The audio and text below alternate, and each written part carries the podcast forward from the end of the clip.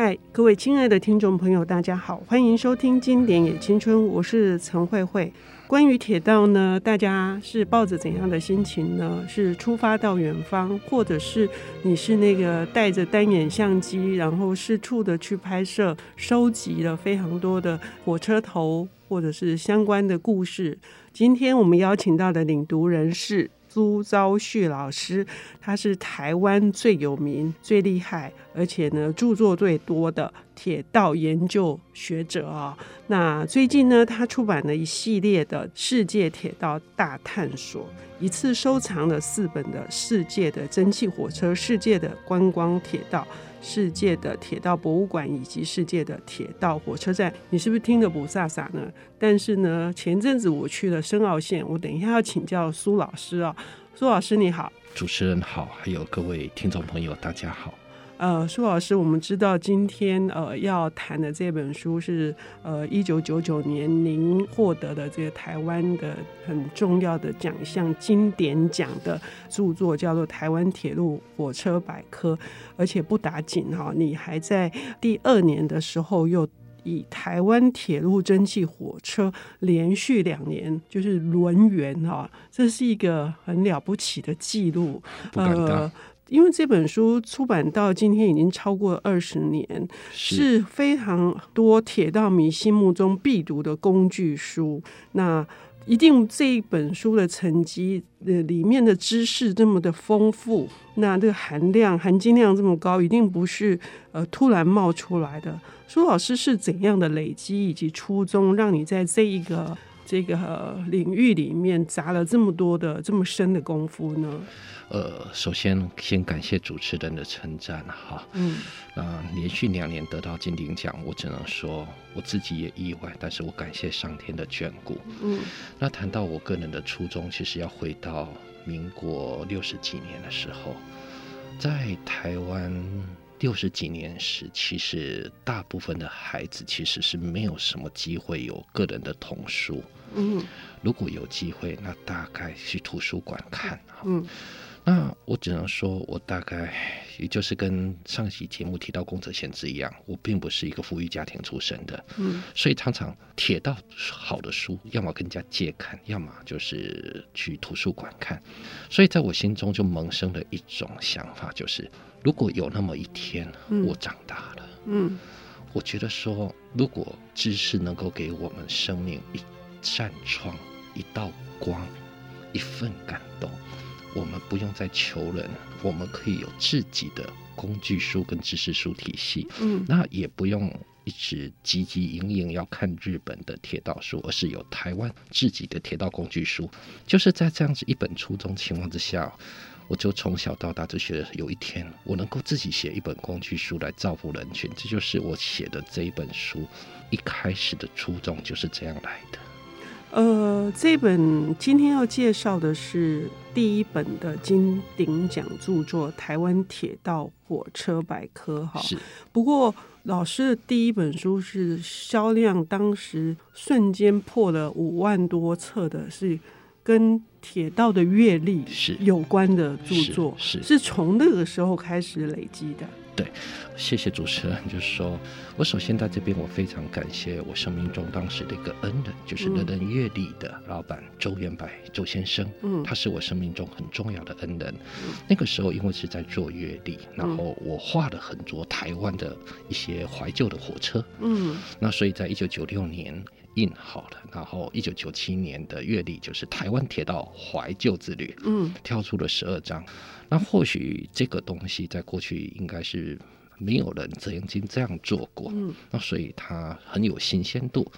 那所以在那个时候呢，台湾还在流行公司行号还送月历的时代，嗯，然后。团购的非常多，我记得好像当时有一家公司就一口气就订了两万份哦，真令人羡慕的。然后那个时候我也捐了很多给创世基金会。好，那我觉得大概就是这样初试提升，然后就阅历最后走向图书。嗯，呃，这本台湾铁路火车百科哈，我觉得最特别的是老师在前言里面有写到说铁道车辆。是好像一个大家族，是，然后他们是有承前启后的关系的，是，而且是新境与保存的机制并重，这里面有一种很深的这个台湾的本土的关怀，哈，呃，是希望说把所有的火车家族系统性的以这种百科工具书的方式介绍出来啊。我自己就是从目录来看，会看到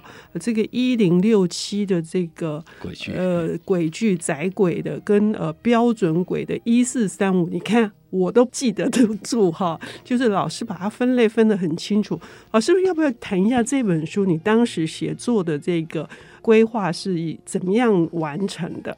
我必须诚实的说一件我从来没有在广播节目讲过的事情。哈，其实做工具书，我们都不可能无中生有，我们都有参考国外的书。是是，我有参考日本的铁道工具书，嗯，还有我会懂德文，我看德国的，嗯，还有英国的，嗯。那我后来发现，他们都会建立一个东西叫做分类学，嗯。那依照分类学，他们最常见的分类学就是依照轨距。就是刚刚主持人提到的，嗯、标准轨的、窄轨的，你还是得分开来。嗯，然后接下来再根据英文的这个字母。然后各种分门别类，包含 steam locomotive 就是蒸汽火车，嗯、才有的 diesel locomotive 英文，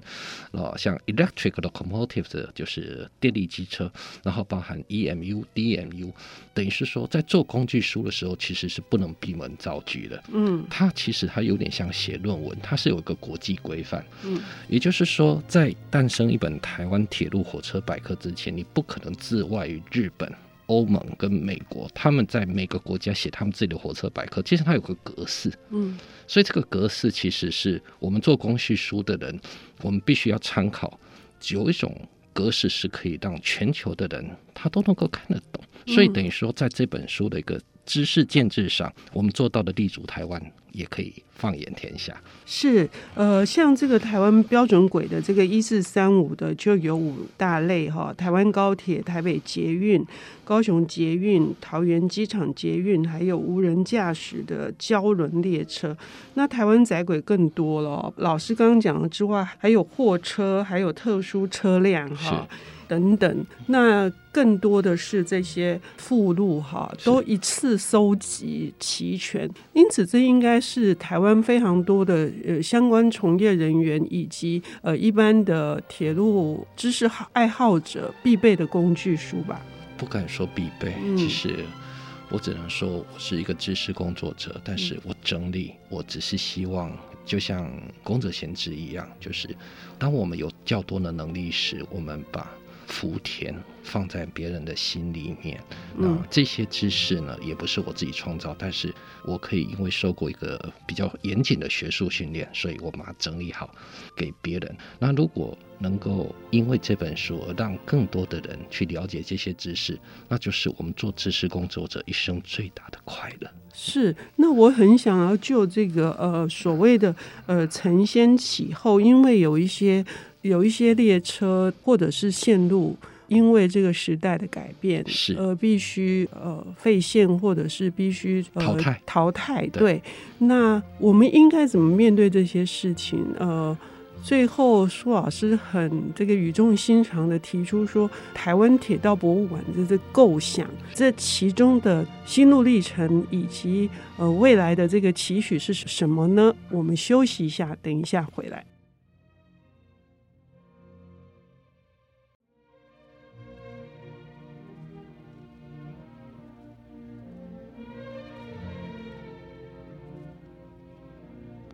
欢迎回到《经典也青春》，我是陈慧慧。我们今天邀请到的领读人是台湾铁道研究以及著作等身的大师苏昭旭老师。他最近一口气呢要出版这个呃《世界铁道探索》，一共有四本书，但是呢，这来自于非常深厚的。不只是喜爱，而是对于知识的这个上穷碧落下黄泉哈，以至于他连续两年得到金鼎奖的这个鼓励。那么呢，我们今天谈到的就是其中的一部是《台湾铁路火车百科》这本书，在出版的二十年间，经过三次不断的修订，哈，里面也可以看出老师的心意是费了很大的功夫才翻修的。那么呢，对于台湾铁道的火车如此的钟情，哈，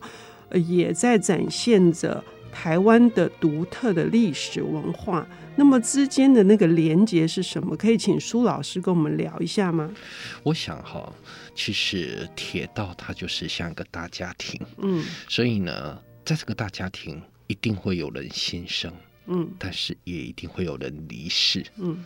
所以呢，在英文里面，一台火车我们叫 train，嗯，但是一群火车有一个很特别的英文字。叫做 rolling stock，嗯，rolling stock 是什么？滚动的股票，嗯、那很有意思。那滚动的股票怎么是火车呢？没有错，嗯，火车它就是继往开来，嗯，有新的进来，